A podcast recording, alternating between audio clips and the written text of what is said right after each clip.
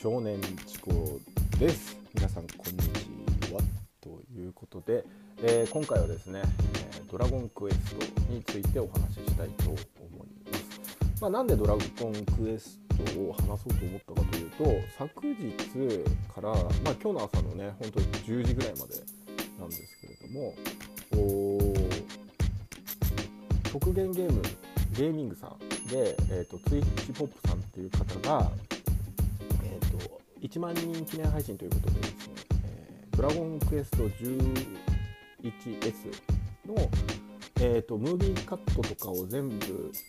せずに、えー、RTA をやるということで無事、えー、と24時間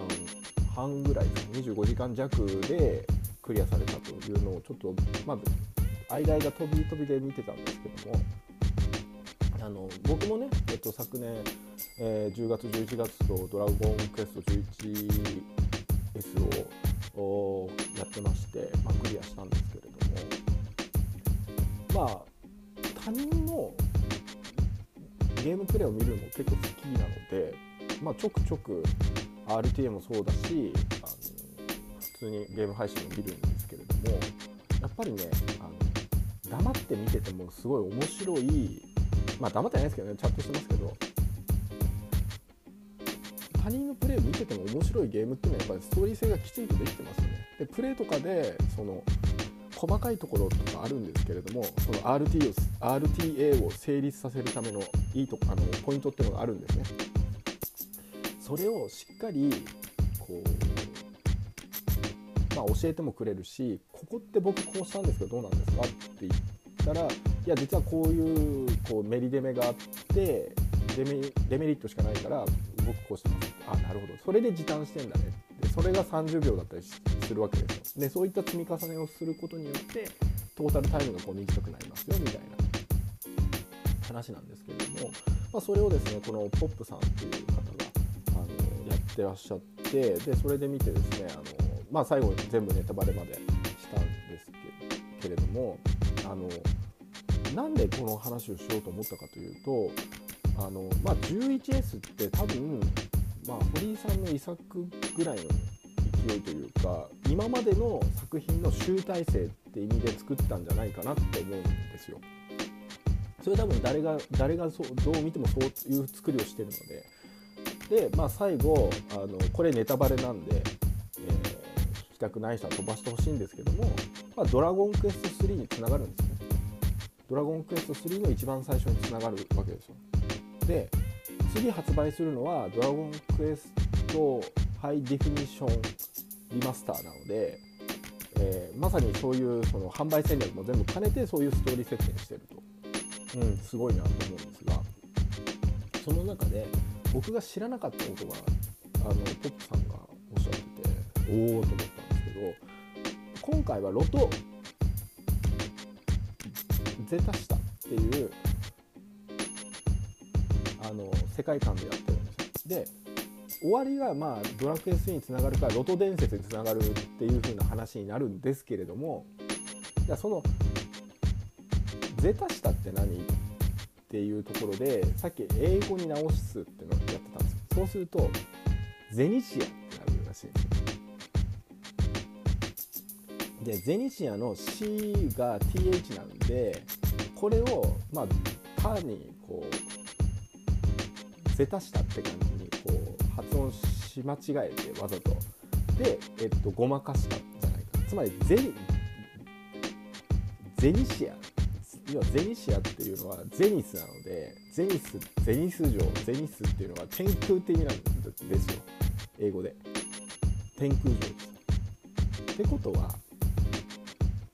まあ、途中天空の民っていうのが出てくるわけですよね。でだからそのその世界中があるところっていうのがロトでで天空の民がいるところが、まあ、ゼタシタなんだと思うんですでこれが合わさってロトゼタシタなんだと思うんですけどだから実は 11S っていうのは全ての始まりなんじゃないかっていう説があるって言っててあなるほどねと。だからやっぱりあの天空の民がいるところっていうのは天空城なんだと。っていうふうに思いますねと、うん、なるほどって思いました。あの多分それはほぼ当たってんじゃないかと。で 12S あ 12S じゃない12ってどういう話になるのかなって思うと多分12はダークファンタジーだって言ってるんでまあ天空系の話の決着をつけるんでしょうね天空シリーズの。でまああの勇者まあ勇者勇者の、まあ、系列はロトに行ってで天空シリーズの系列は神じゃないかって言ってるんですよで神と神の妹っていうのはこの間スピンオフでねトレジャーハンターの話が出てきてで6につながるんじゃないかっていう6につながるとあの6の主人公とその義理の妹タニアの関係が、まあ、まさにそのツンツン頭の主人公とあの普通の神の、ね、優しいまあ優しくないですけどねあの神の妹は。あの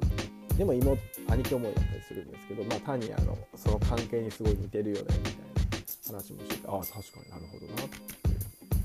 だからやっぱり裏設定みたいなのがいっぱいあってでこう堀井さんのやり方っていうのはもうガツッとそこだよってやらないで、まあ、そっとそれっぽいかもねみたいな感じでやるのが堀井さんのやり方なので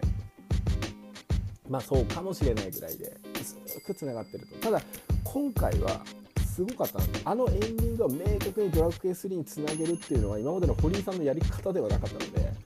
まあやり方ではないっていうのは嘘ですねドラクエ3の最後にドラクエ1につながってるっていうのを見せたからまさにあのやり方と一緒のやり方をしてるとであのえっとですねニズゼルファっていう敵がいるんですけどこのニズゼルファっていうのがあのまあゾーマの闇の衣剥がした後ってゾーマの戦闘力に変わるわけですよ。で自分は滅んでも闇はなんとかでっていう、まあ、ゾーマと同じことを言うわけですけどだからゾーマってニズゼルファの転生体なんだろうなって思わせとくわけですよね。まあ、ここもうまいなって思うしであとねその途中で元の前の勇者ローシュっていうのが出てきて、まあ、ローシュ殺されちゃうんですけどローシュとセニアっていうあのセニカかモニカかなんだっけ？賢者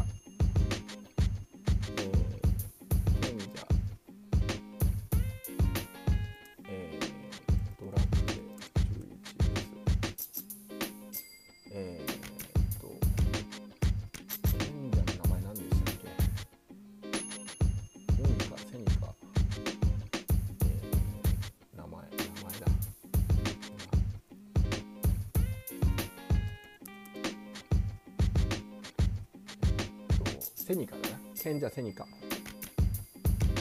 あその賢者セニカと老主のその恋物語っていうのが結構ベースにあるわけじゃないですか。でここの設定ってどこにあるかっていうとこれは勝手な想像ですよ。小説版高屋敷秀夫版の「ドラゴンクエスト3」の勇者と魔法使いの関係がまさにそれなんですよ。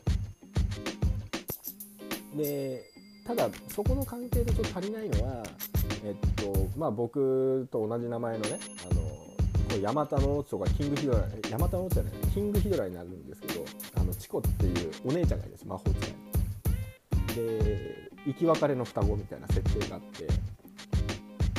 でここの関係性をでその勇者が去った後にその去った勇者を探すっていう魔法使いが探あじゃ魔法使いが去るんですよ。私は魔物の血が入っているからです。でそれを探す勇者っていうのが小説版のラストでこれを逆転させてるんですよ。勇者死んじゃったからそれを助けるために魔法使いが魔法魔法使いっていうかその恋人が何とかするっていう話にして。てそこの設定うまく持ってきたのかなっていう気はするんですね。だからあの小説版を忘れてなかったんじゃないかなって思ったりするの、えっと、双子で片方は呪われ強大な力持ってるけど呪われてるっていうのも、まあ、双剣の双子ですよね。そのセイニャとえー、っとなんだっ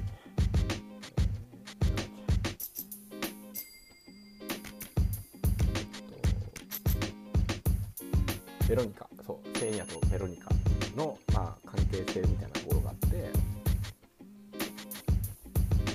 あの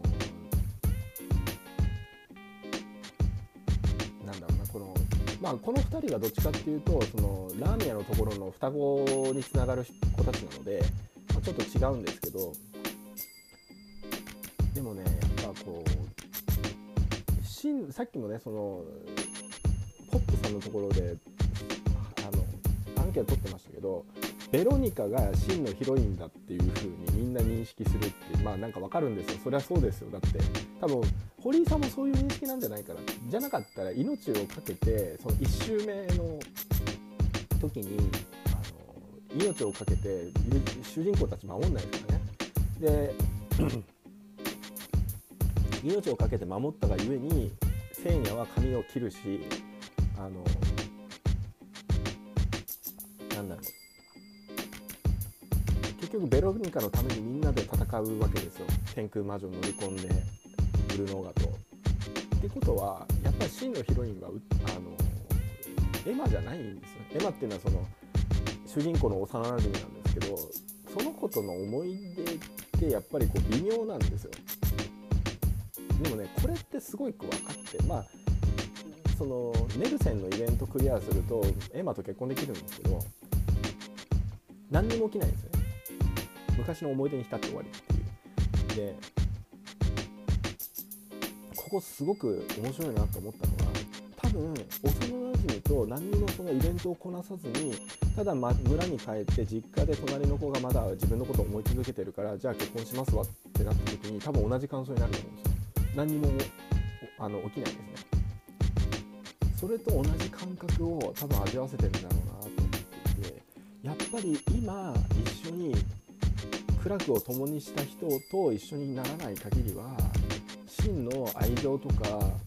友情とかそういったものがもう全然手に入んないんだなっていうのを堀井さんは教えてくれてんじゃないかなってすごい思いましただからやっぱり真のヒロイン誰っていうと、うん、ベロニカになるなとは思うしやっぱりこうマルティナとのその小屋とか、まあ、マルティナからすると幼い頃に死んだかもしあの失ってしまった弟を手戻す手に戻すっていうシーンが、まあ、あるわけじゃないですか中盤に。でこれこでそのマルティナがその弟に対する愛情と成長してかっこよくなった彼に対するその微妙な感情みたいなのがこう入り乱れるわけですね。だから、まあ、でそこの勇者を見つけるまで多分恋とかもほとんどしてこなかったと思うんですよこうマルティナさんは。その中でこうその愛情みたいなところがどういうふうにこう母性愛でいってるのかそれともちょっとやっぱり恋愛若干入った感じで出てるのかっていうのはあの多分そのネルセンのイベントでのところとかもあるだろうしあとはそのボイスドラマちょっと僕まだ聞いてないので分かんないんですけどそういったところも補足してるだろうなと。であとセーニャもセーニャは多分絡みからすると勇者ってはなんかどっちかというと尊敬の眼差しで見ている感じがしていて神なんじゃないかなって妹思いの神が結構気になってんじゃないかなっていう風なににわ匂わせが結構あるんですよ。だから2人の絡み結構多いんですよ。ムービー見てると。ちょこちょこちょこちょこ2人で会話してるのがあって神も実は聖夜のことが結構気になってんじゃないかなっていうような印象を受けるんですよね。実際こう2人はお似合いなんじゃないかなと。こうどっかとんがってるところがある神とやっぱりこう冷静で頭のいいセニャっていう組み合わせの方がなんかすごいしっくりくるっていうところもあるので、まあ、カップリング問題って荒れるからこれ以上言わないですけど、まあ、真のヒロインをベロニカとして置いた時に、まあ、どうなるのかみたいなだからマルティナをどう扱うかによってちょっと変わってくるかなと思うんですけどマルティナは素直にあのグレイグとあの王国のために結婚するのが一番ベストだと思うんですよ。まあ、グレイグも、あのあれですねバニーちゃんの本見てあれだけ興奮してるってことはあのそういうなんていうんですかねスタイルのいい人が多分好きだと思うのであのお姫様のスタイルいいですから、まあ、普通にデルカダール王国を盛り立てるんだったらその2人でいいんじゃないかなと思うんですよね。というのとあとはそのそのなんだ王国の再建っていうのが勇者には本当は課題として残ってっていてエマが本当に王国の再建に適した人間なのかって考えると多分無理であの知識やっぱりこう王女様王妃様になれる人っていうのは慈愛だけではなくてやっぱ知識とかもう絶対必要になってくると考えると田舎娘で対応できるのかっていうと微妙なわけですよ。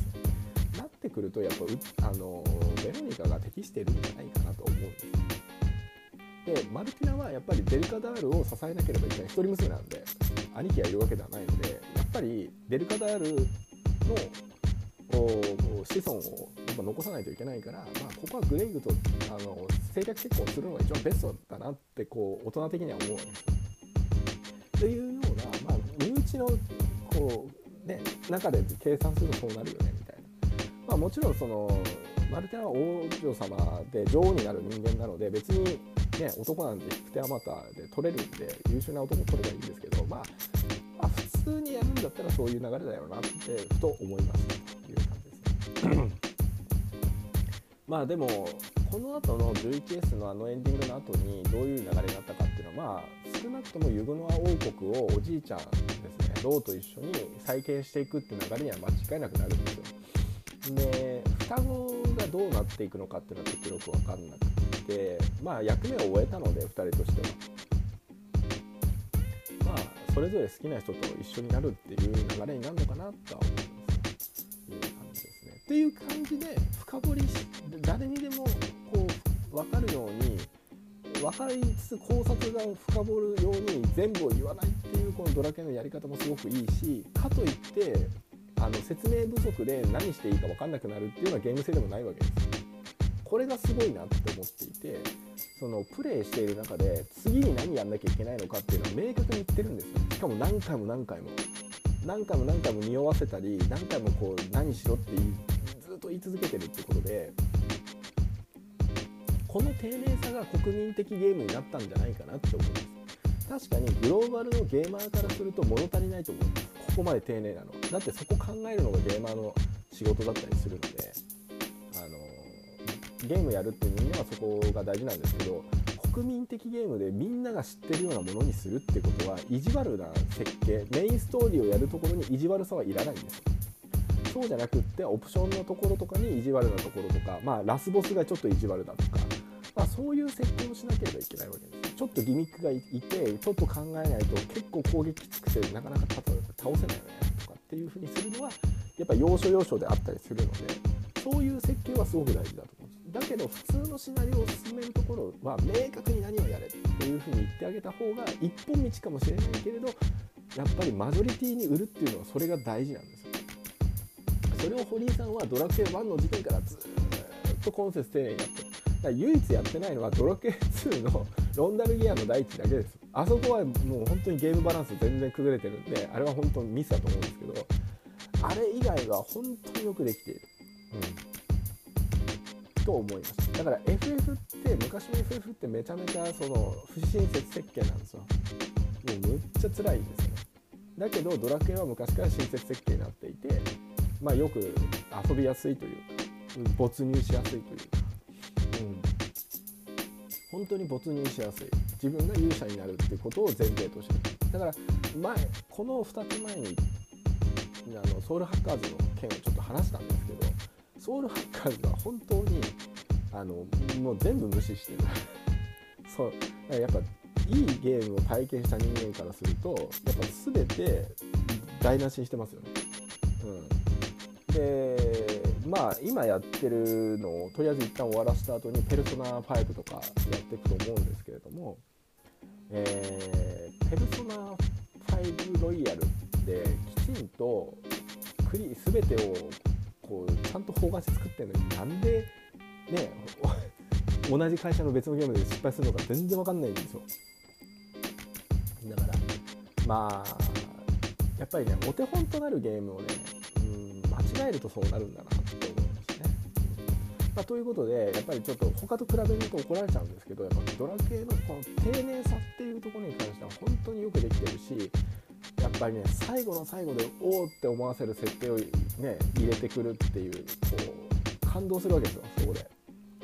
細かいところでやっぱり要所要所は細かく作ってるんですよ。徹底的に丁寧に丁寧に作ってるからおおって思うんですね。だから丁寧に作ること。気をてらって変なことをするんじゃなくってみんなが納得するように丁寧に作ることっていうのがものすごい大事だなと。丁寧に作るっていうのは細かくそのディティールをなんとかするっていうだけじゃなくって、まあ、それも大事なんだけれどもその何て言うかなかゆいところに手が届くってことなんですよ。だから短くてもいいんですよ。短くてもああそうだよねって納得できるような共通認識を作っていくっていうのが多分こういうその、R、日本 JRPG って言われてるジャンルではすごい大事になりますそこをぶん投げてしまうとああなんだこれってなってみんな遊ばなくなるっていう。やっぱり、ね、配信しててみんなでワキャワキャ言いながらああよかったなってエンディング見てよかったなって自分も遊びたいなって思わせるようなやっぱゲームを作っていかなきゃいけないと思うんですよだから僕もやっぱそういう風なとこ目指したいしそれを別ジャンルでちゃんとできるのかっていうところをまあね深く追求していかなきゃいけないところなんですけれども、まあ、自分が真剣に取り組めば必ず成功すると思うので、まあ、ちょっとそこはねやってみたいなと思います。はい、ということで今回は「ドラゴンクエスト」のお話でした。えっとね次回はね何の話しましょうかねちょっと今ねあのサービスの開発も一旦落ち着いたんですけどちょっと新機能をねどうしても追加したいのでそこが今ちょっと作ってるところなんですけどプログラムの話をねここでするのもちょっと微妙だなとは思うのでちょっとエンタメの話をねなんか探していきたいと思うんですがちょうどね今日あの あの前回もね逆襲のシャアの話若干させてもらってこれちょっと Spotify でしか聞けないやつなのであのぜひねあの Spotify のアカウントある方あのそちらで聞いていただければとは思うんですけれどもあの後で、えーと、この放送の後にリンクちょっとあの貼っておきますんで Spotify にぜひ聞いていただければとは思うんですがあの 逆襲のシャアの,、えーとその絵コンテとか入ってるやつじゃなくてその安野さんが作った同人版のやつコミケでしかあのこの間売ってなかったんですけど、えーと、予約してねあの買えるということで Amazon であの買ったやつがなんか発注されてで僕ね忘れてたんですよそれ。忘れててあのなんか発注しました。え何買ったっけ？みたいになってということでですねあのまたあの送られてきたらですねちょっとそれを読んでちょっと逆襲のシャアの第2弾をねちょっとやりたいと思うんですよ。で僕はそのガンダムシリーズ本当に子供の頃からまあみんな好きだと思うんですけどまあ9歳ぐらいの時にね親が父親がそのあの当時 VHS ですけどあの借りてきてくれてあの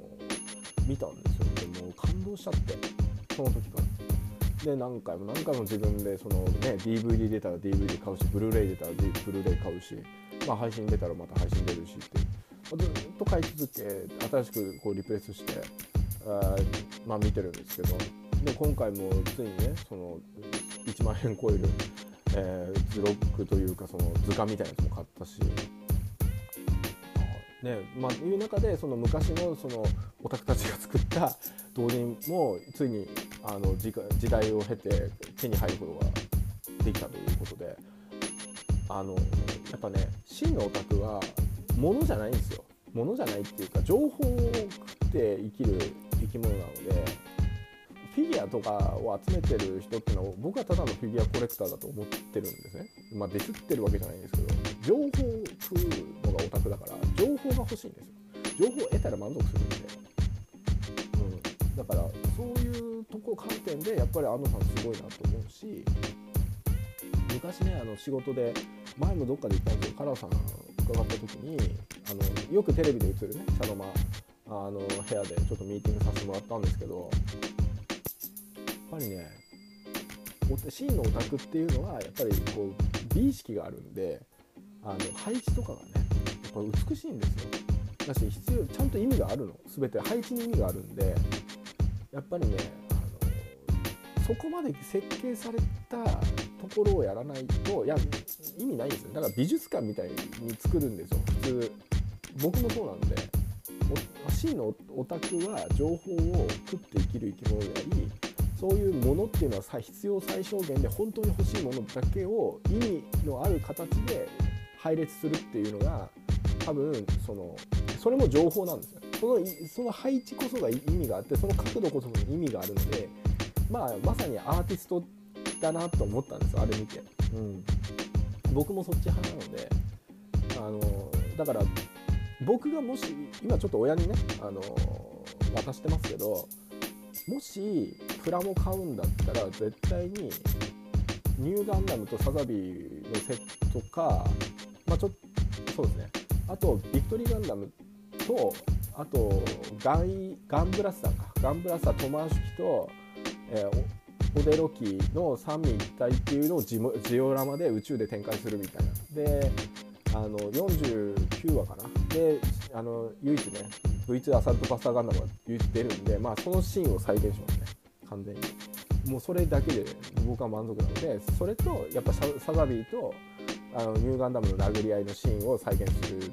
であの遠くでこうパネルが1機ずつこうバーってやるようにするっていうジオラマを多分自分で作れないからお金払って作ってもらうみたいな。感じしかやんないですね僕だったら。あとはねもしやるんだったらもうあのドラグナをあのあれ普通のあの空母から発信する設計なので空母かなんか分かんないですけど第7艦隊の空母かなんかから飛び立たせるように意図的に作ればいいのかなと思うんでなんかそういうところだけですね。シチュエーション再現みたいなところだけはなんかやもうもうちょっと経ってあの資金がもう少し自由に使えるようになったらもうで自分の書斎みたいに作れるんだったらそういうのを飾りたいですね。うん、もうそれだけで満足です。なんか乱雑に置きたくないなみたいな感じなんでだから4つか。うん。ドラグナーとニューガンダムとビクトリーガンダムとあとは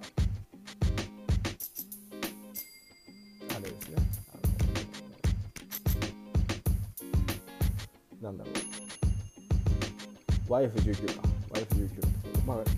昨日発売したって感じですね。はい、ということであのちょっと、インスタント雑談の,、えー、のポッドキャストなのでちょっと派生しちゃいましたけど、えーと、今日の話は「ドラゴンクエスト」の話で今余談だったんですけどもあのまあオタクっていうのは霞を食って生きるもんだということで、えーと次回はまたちょっと第2弾ねあの音楽を鳴らさないバージョンで、えーと、逆襲の者のその安野さんが作った雑誌の件でちょっとお話ししたいなと思いますので是非聴いてもらえればと思います。はいということで、えー、少年チコでした。